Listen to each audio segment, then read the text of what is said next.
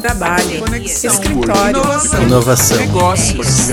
Ah, eu chamo de coworking. Fundadoras e fundadores de coworking, entusiastas da economia colaborativa e compartilhada deste meu Brasil, muito bem-vindos. Como vocês já estão cansados de ouvir, eu sou a Laura Gurgel e este Senhoras e senhores, é o último episódio da nossa primeira temporada desse podcast queridíssimo, o Eu Chamo de Coworking. E hoje a gente vai falar sobre Community Manager, aquela figura que ajuda o espaço a crescer, que ajuda as pessoas a se conectarem e que opera milagres dentro de uma comunidade. Ele mesmo, o Community Manager. E aí pergunto, será que é um gasto ou um investimento? Eis a questão, minha gente. Isso aí. Sejam bem-vindos ao último episódio dessa temporada. Passou rápido, né, Laura? Foi The Flash.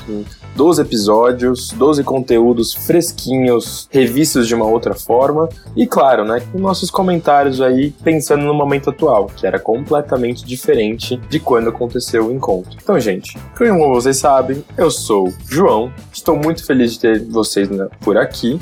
E espero né, ter mais cenários, mais eventos para poder encontrar vocês em breve e muito mais conteúdo para compartilhar. Pois é, João, foi bem legal a gente ter esperado alguns meses para lançar esse podcast, porque a gente teve tempo para pensar e para viver todas as adaptações que 2020 exigiu da gente. E olha, toda vez que acontece uma novidade, tudo que eu consigo pensar hoje em dia é 2020, né, amores? Sim. Pois é. Bom. Não sei se é mais novidade ou se é um pesadelo. Ah, eu já tô naquele momento, João, que se encontrarem alguma caixa fechada, num, sei lá, numa tumba no Egito, tudo que eu consigo pensar é, gente, espera mais um pouquinho e abre no ano que vem. Não é o melhor momento pra gente fazer isso agora. Mas, enfim. Então tá, verdade. Vamos segurar, segura. Ó. 2020 tá acabando, faltam só 45 dias. Exato, o ano tá acabando, galera. Dá pra esperar um pouquinho, entendeu? Mas, né? Vamos lá. Fazendo aqui uma breve retrospectiva dessa nossa temporada, a gente tentou sintetizar todos os principais assuntos que foram tratados lá no encontro em fevereiro, naquele momento em que a gente podia abraçar os nossos amigos, né? E que aglomerar era ok, e que a gente não precisava sair de máscara uhum. na rua, e que o termo novo normal ainda não fazia a gente ter verdadeiros calafrios na espinha, que foram tratados todos no encontro e que são fundamentais para o desenvolvimento de todos os espaços, sejam eles mais formais, mais corporativos, sejam eles mais descolados, maiores, menores, de todos os tamanhos e formatos. É isso aí. Então, se você chegou aqui agora, nesse momento, não sabe o que está acontecendo, abre o seu Spotify, abre o seu agregador de áudio favorito e procura lá os episódios. A gente trouxe cases, falamos de mercado, de lucro, modelo de negócios. Meu, a gente trouxe muito assunto e assuntos que foram discutidos como painéis e, claro, conteúdos propostos por vocês nas nossas queridas desconferências. Correto, Lara? Corretíssimo. E quem é que toma conta dessa comunidade e faz ela acontecer de verdade? verdade. Sim, senhoras e senhores, o Community Manager, aquele santo que tá ali fazendo o povo se conectar. Então vamos ao episódio.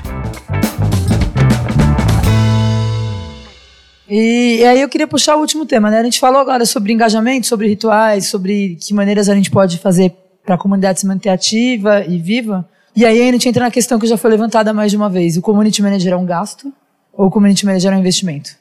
Isso obviamente vai muito de um espaço para o outro.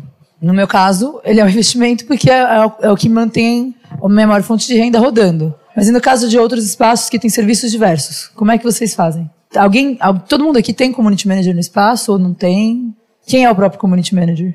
Conta para nós. Como eu já falei também, o Travessa 26 ele não é grande.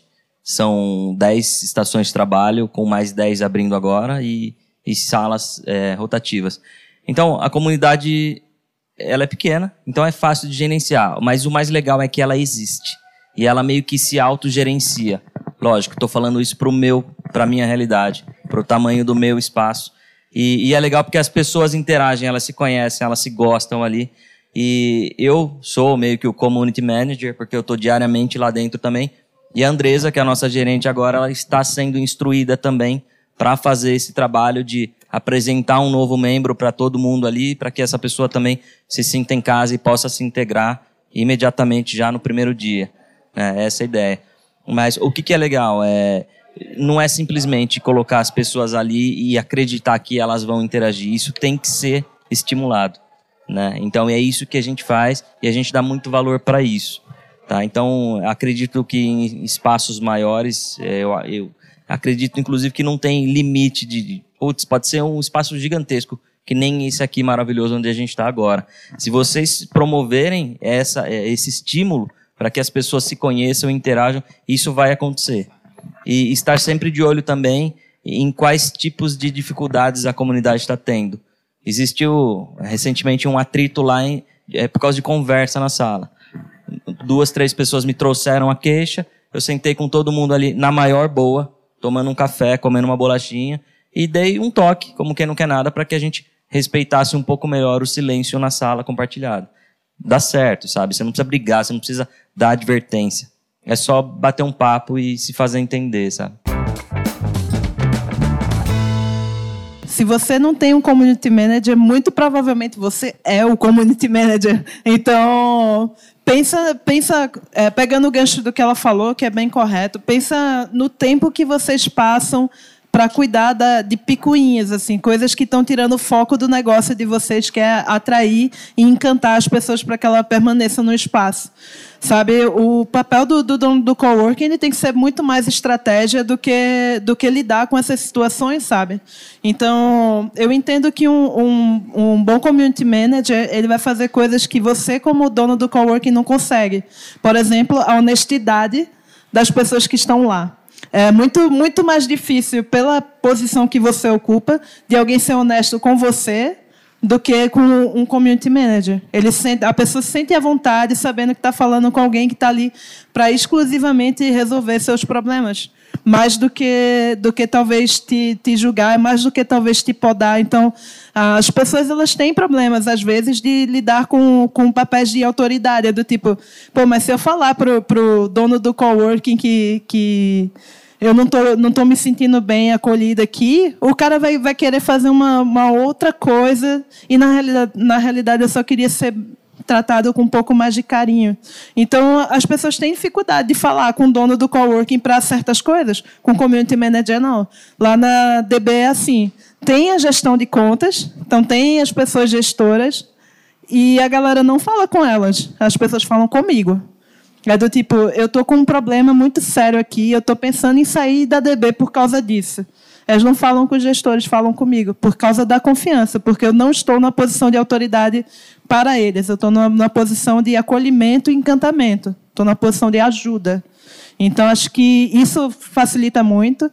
Um community manager, ele ajuda a reduzir custos, ele aumenta a retenção, ele aumenta a atração também. Quando você tem um trabalho muito bem feito, você nota que esses números importantes eles crescem. Então, eu sinto que vocês, donos de coworking, deveriam focar no seu negócio e deixar alguém cuidar das pessoas e do engajamento, do, tratamento entre elas, da experiência que elas vão receber ali.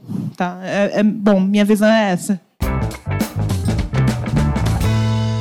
fazer uma pergunta assim, você como mais do que no papel de community manager, daí olhando mais para a tua formação de rede, a tua opinião como pessoa é diferente do proprietário do espaço. Como que você age com isso? Como você pensa nisso?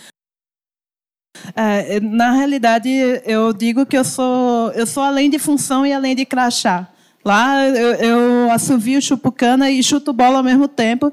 Então eu faço diversas coisas, tudo para encantar e manter as pessoas felizes no, na DB. Né? Então eu trabalho até com cultura organizacional às vezes, recrutamento, eu faço muitas coisas, evento, tudo, tudo isso nesse sentido. Mas a minha, minha obrigação como community manager é com as pessoas, é com a comunidade. Ela tem que ser acima do, do papel do dono. Inclusive, por isso que eu digo que as pessoas não procuram os donos, procuram o community manager. Porque ele sente que é, é o acolhimento pessoal, é comigo, entendeu? Então, eu já, já, já fui várias vezes coisas, posicionamentos que eu não deveria. Por exemplo, eu recebo currículo que eu sei que eu não posso aproveitar por, por algumas questões assim de, de fit e tudo. O que, é que eu faço? Eu indico essas pessoas para outras vagas. Eu recoloco elas em outras empresas. Deveria fazer isso? Na teoria, não. Mas o compromisso de um community manager é com as pessoas. Então, eu já, já disse para colaborador que, que vieram perguntar minha opinião, vai, vai embora. Se essa oportunidade vai te deixar mais tempo com o teu filho pequeno, autista, Por que você vai ficar aqui? Entendeu? Então, o compromisso do community é com pessoas e é por isso que elas estão lá. Porque elas se sentem acolhidas e encantadas. Então, é, é isso. Eu sempre vou pelas pessoas. É, eu acho que a, a figura do dono do coworking assusta muito. Por mais legal que a gente seja, a gente assusta muito. É, exemplo, o João já passou por isso, né? A gente, a gente resolveu junto, foi ótimo.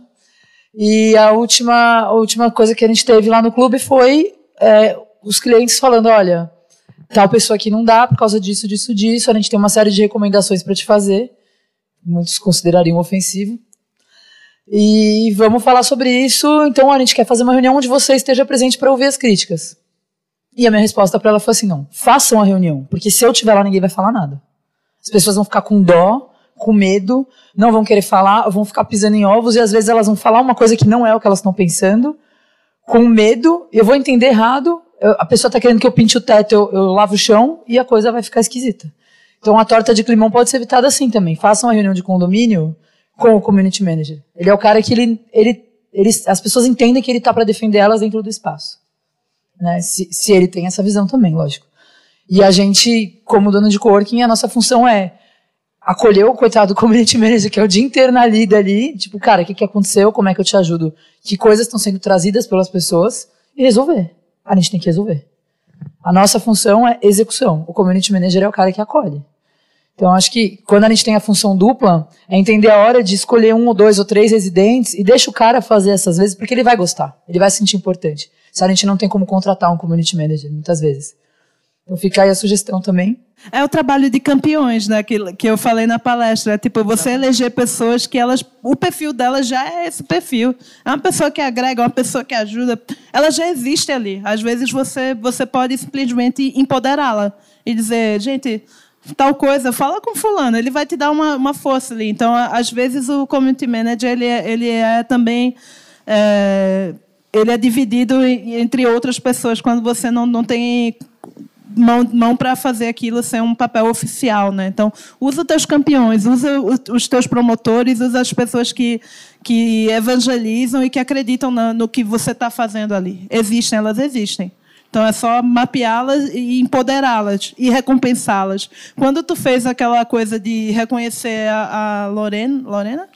Lorena, a Rose tudo, tu estava fazendo aquela quarta etapa de engajamento que a gente conversou mais lá na frente. A pessoa se identificou, a pessoa consumiu, a pessoa engajou e você recompensou elas aqui na frente de todo mundo. Então, é, é esse o trabalho, entendeu? Me É. sinto exposta e foi inconsciente, mas. Sim, mas, é, mas foi um trabalho de, de comunidade ali. Então, eu tenho certeza que ela vai chegar em casa feliz por saber que você lembrou disso, que você teve o carinho, o cuidado. Então, pega essas pessoas campeãs e dá um carinho e um cuidado para elas. Empodera elas, dá autonomia para ver o que, é que elas são capazes de fazer. Isso aí resolve bastante coisa. E pegando muito do- da fala da Nath também, o community manager não precisa estar de plantão lá o tempo todo. Você precisa que ele vá lá e interaja com as pessoas, que seja uma, duas vezes por semana, pelo menos, para sentir o ambiente. É isso. É.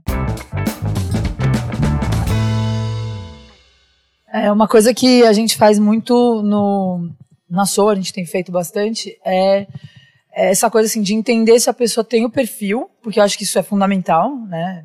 A pessoa pode simplesmente odiar fazer isso e não, não tem nada na Terra que vai fazer ela fazer isso, pelo menos gostando.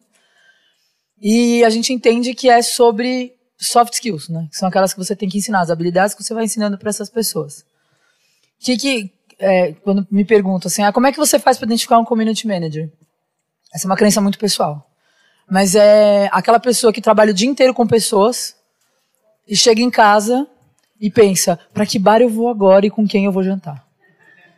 Porque ela se recarrega com pessoas, ela passa o dia inteiro alucinada conversando com todo mundo e de noite para ela relaxar é continuar lidando com pessoas. Qual pessoa é um, um quase community manager é aquela pessoa que passa o dia inteiro com pessoas e no final ela só quer assistir Netflix e por favor que a noite demore muito para passar porque eu preciso dormir. Então, acho que tem um pouco de você perceber isso. Existem pessoas super tímidas que falam pra caramba e existem pessoas super extrovertidas que nunca dizem nada. E é entender esse tipo de coisa, porque coisas simples como você precisa falar bom dia para as pessoas se ensina. é, é relativamente simples, né? Como gerir um aplicativo, um, uma plataforma, uma coisa nesse sentido é muito simples. Mas a pessoa precisa ter uma aptidão para aquilo. Né? Eu te dou um exemplo, um exemplo muito engraçado. O, o, antes da gente fundar Soul, eu, eu como clube de negócios fui a pessoa responsável pela implantação do Meet Hub, que é um hub de inovação da Cirela para a área de construção civil, né, Construtec. E eu estava conversando com eles e a gente identificou personas. Isso também é uma coisa importante para se observar quando você vai contratar o seu community manager. Qual é o perfil das pessoas da sua comunidade? A gente entendeu que era um público super masculino, eram os empreendedores um, um pouco mais velhos, no sentido de não era uma molecada, então eram pessoas ali com seus 35, 40 anos, já pessoas mais maduras.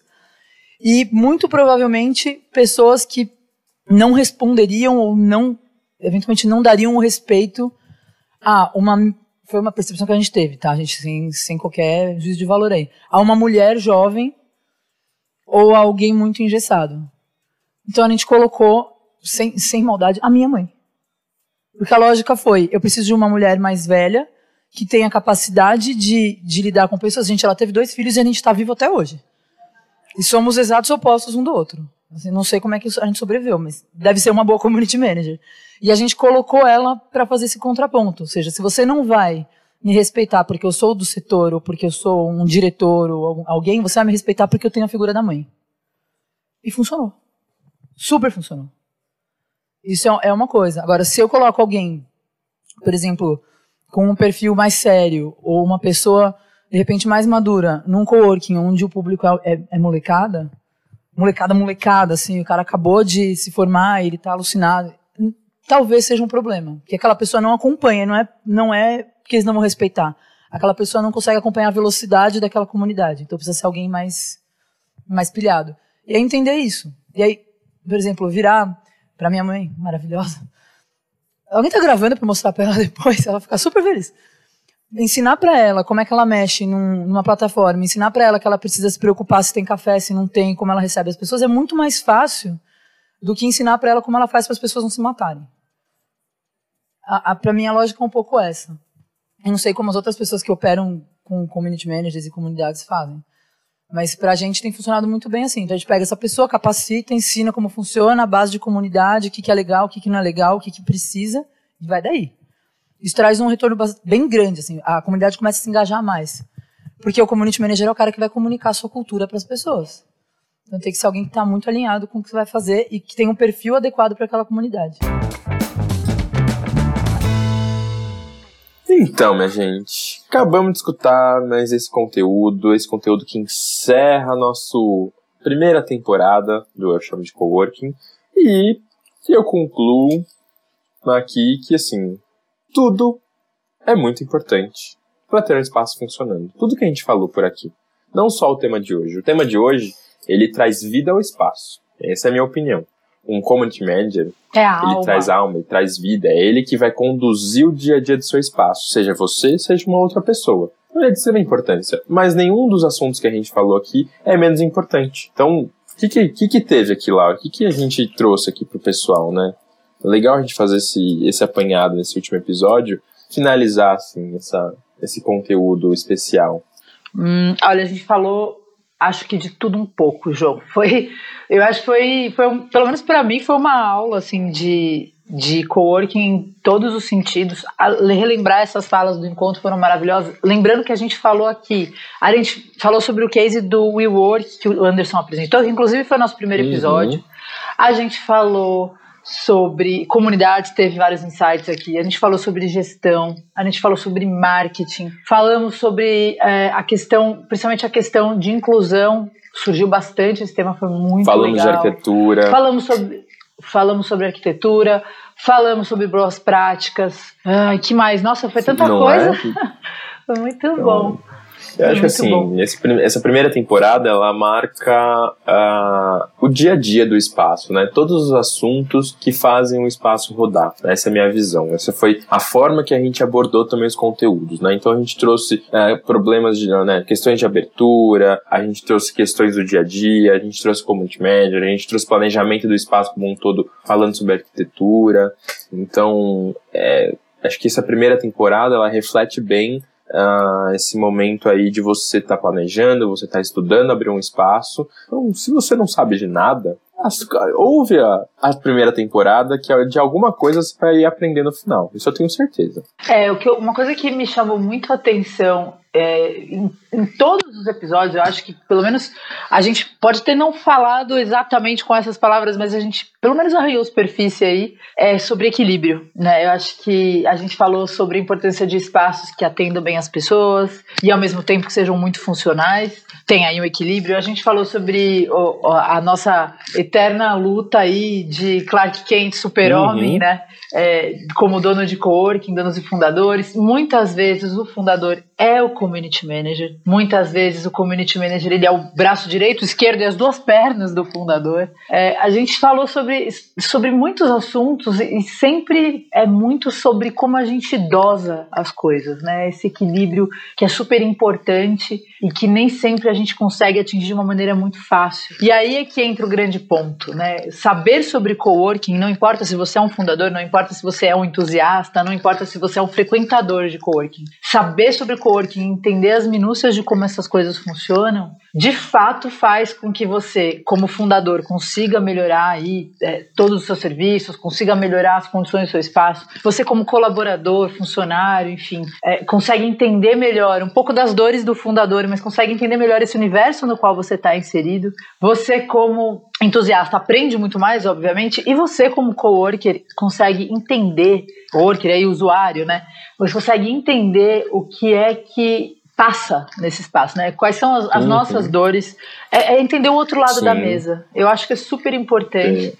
É, inclusive, João, uma hum. anedota aí para o nosso episódio vale. de hoje. É, anedotas, não é mesmo? Eu tava. Eu não lembro, não lembro exatamente o contexto da conversa, estava conversando com amigos sobre coworking, uhum. né? Sobre como funciona essa, essa coisa da monetização, isso, da né? elaboração Imagina. do preço. Quase nunca, quase nunca. É um negócio incrível, assim. É, sobre a monetização, sobre precificação, principalmente, que eu acho que até é, é um calcanhar de Aquiles de muitos espaços. Meu aqui, por muito tempo, foi um problema.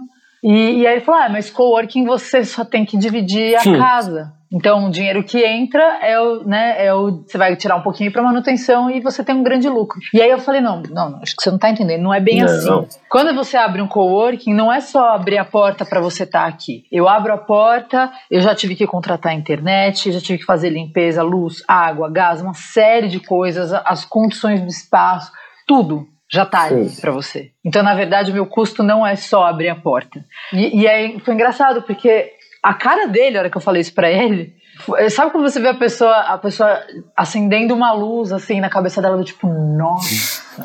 Uou. Meu Deus, eu não tinha pensado nisso. E foi muito, muito louco, porque o comportamento dele dentro do espaço mudou. Ele, ele frequenta bastante aqui, o que foi super legal, porque eu percebi o cara muito mais colaborativo e tomando muito mais cuidado com as coisas aqui dentro. E, e eu comecei a perceber que a vibe uhum. foi diferente. Então, se você quer é, aproveitar aí um jeito legal de, de trazer mais conhecimento para sua comunidade é mostrar o podcast para eles, inclusive. Com e certeza, eu acho que são conteúdos que a gente produz de founder para founder, mas eles não são só de founder para founder, né, Laura? Eles são conteúdos para todo mundo. Então é legal a gente conseguir mostrar esse lado de uma forma, uh, não, digo, não, é não, tec, não técnica, mas de uma forma aberta, de uma forma leve, é franca, leve. né? Esse conteúdo transparente que a gente gosta de produzir. É, então, eu já sentei com alguns clientes né, de diferentes formas para apresentar para eles qual era o real benefício do coworking, além de só valor. E quando você consegue mostrar isso, para o seu cliente, para o seu coworker, as coisas mudam. Ele passa a comprar a ideia muito mais, muito mais do que antes. Ah, às vezes ele entrou no espaço sim, pura e simplesmente por causa de custo. Tinha um espaço lá que ele estava, tinha um custo alto, só para diminuir valores, que é o, é, o, é o momento atual, né? Tá todo mundo querendo cortar valor, tá todo mundo precisando cortar custos, despesas. E aí você vem o, o coworking como uma opção de, de solução. Só que aí quando você senta para conversar, começa a propor soluções, começa a propor espaços e tudo mais, eles entendem entendem que eles vão ganhar muito mais estando aqui dentro. Eles vão ganhar flexibilidade, eles vão ganhar escalabilidade, eles vão ganhar ah, uma rede de networking muito maior. Muitas coisas, cara, muitas coisas. E, e é, eu, eu gosto muito quando a gente compartilha esse tipo de coisa com, com quem está com a gente, em vários sentidos, presencialmente, virtualmente. No, no caso da nossa comunidade de fundadores de coworking, que é muito legal de ver espaços com personalidades diferentes, com decorações diferentes, com estilos, vocações, enfim, uma série de coisas diferentes. É, o que eu mais gosto é, é a maneira coworking de fazer, Uhum. sabe? É muito, é muito colaborativo. Isso, isso é uma coisa que eu acho que é a coisa que mais me comove dentro dessa comunidade e é o que mais me move também dentro dessa comunidade. Mais vontade de fazer as coisas, mais vontade de, de botar as coisas pra frente, de ajudar a comunidade a crescer. É o tanto que essa comunidade se ajuda. É muito bacana, muito bacana mesmo. E quando a gente coloca os nossos residentes, nossos clientes, coworkers para fazer isso junto com a gente, é, a gente vê a rede crescer e a gente vê a rede crescer de um jeito muito legal. Essa é a melhor parte, eu acho. É quando a gente vê a rede crescer. E tem, tem um lado, entre aspas, ruim aí dessa, de ver a rede crescer. É quando o cliente tem que sair do espaço porque ele cresceu demais. É, eu acho isso muito legal. É um, são, eu acho que isso mostra um case de sucesso do seu espaço, né? Que seu, seu coworking conseguiu ajudar o, o seu cliente a crescer. Mas sempre tem aquela dorzinha de coração, né? Porque a gente acaba se apegando às pessoas. Ah, eu adoto, João. Eu adoto, é, é horrível. É, é, um negócio assim. É, a maioria dos nossos clientes viram grandes Uhum. amigos. É, pelo menos no meu caso, assim, eu acho que fui muito feliz em toda a minha jornada.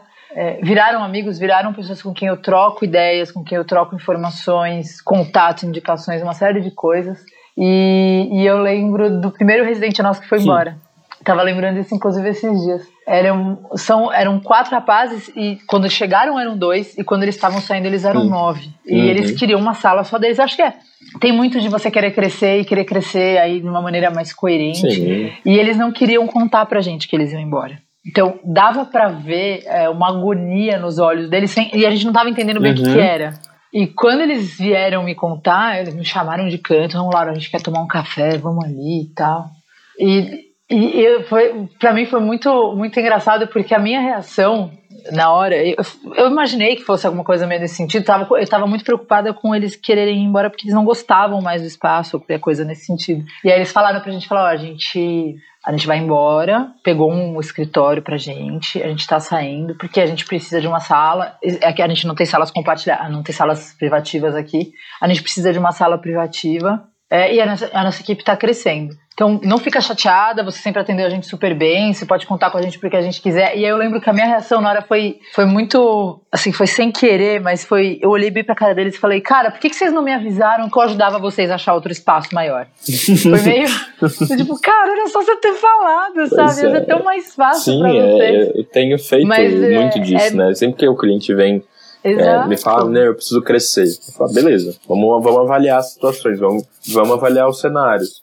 Bom, para crescer aqui dentro, o que, que eu sei, o que, que eu preciso fazer? O que, que eu posso fazer para te atender? Ou não, não, aqui dentro já não é mais o cenário. Então vamos para fora. Qual é o espaço que eu posso oferecer? É né? A, isso. gente, a gente tem contatos, né, Laura? A gente tem uma rede muito grande. Então a gente tem que usar E outra, rede. né? A gente nunca vai colocar um amigo em furada. Então você não vai indicar um coworking ruim pro seu amigo ou um escritório ruim. Você quer que ele cresça mais. É, eles, eu acho que eles têm muito medo nesse sentido, sabe? Então, minha gente, eu acho que chegamos ao fim do, do primeiro episódio, fim do, do primeiro. Oh, tá difícil, hein? Ai, saudade, É, saudade. de um primeiro Chegamos episódio. ao fim do né, último episódio filho? da primeira temporada de Eu Chamo de Coworking, né? Não esqueça de nos contatar, o, mandar seus comentários, mandar suas opiniões, falar se gostou, se não gostou, sugestões, né? Temos uma nova temporada pela frente. Então, chama a gente no Insta, chama a gente por e-mail, né? A gente tem nosso querido e-mail hello@soulworkingbr.com ou chama a gente no WhatsApp também. A gente está em todos os grupos de coworking, né? Que não são poucos, mas estamos por lá presentes e queremos ouvi-los sempre. Sempre, sempre, sempre. Falem com a gente. A gente gosta muito disso. Né? É, eu, eu tô naquela, naquela pegada, Hum. viu, João? Se você quiser empreender, divirta-se. Se for compartilhar, me chame. Eu tô nessa, nesse momento aí. Boa fala, boa fala essa. Não é? Bom, pessoal, agora é minha vez de me despedir. não, chora desse não. podcast. Ah, tudo bem, tudo bem. Vou ficar legal. Por quê? Porque eu quero agradecer a presença de todos vocês aqui e dizer, dizer para todos vocês que a segunda temporada do nosso podcast está confirmadíssima, até porque temos conteúdos incríveis para continuar Uhum. compartilhando. E ela volta no começo de 2021. Até lá, continue acompanhando as nossas redes, as nossas lives, principalmente as nossas DRs maravilhosas, e os grupos, tanto do Telegram Instagram quanto do WhatsApp. E se você quiser participar aqui com a gente na próxima temporada ou apoiar esse projeto, ajuda a gente, beleza? Como o João já disse, eu vou reforçar hello@soworkingbr.com ou então pelos nossos WhatsApps, LinkedIn, Instagrams, enfim, todas as redes sociais possíveis, exceto o TikTok, eu não aderi ainda. Não é? Pelo amor de Deus, chega de redes, chega de redes, já tá bom assim. Essas redes tá bom. Agora, se for rede de comunidade nossa, aí pode ter mais. Ah, eu quero é mais, eu quero é mais. Só vamos. É.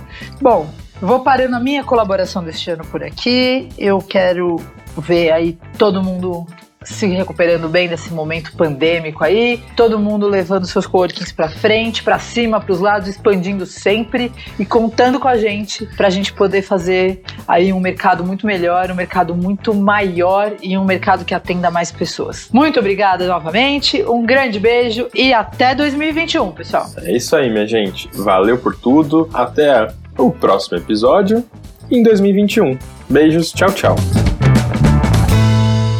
O Eu Chamo de Coworking é uma produção Soul Working e Tum Parts. Se você também quer ter um podcast para chamar de seu, acesse tumparts.com.br e vem conversar com a gente.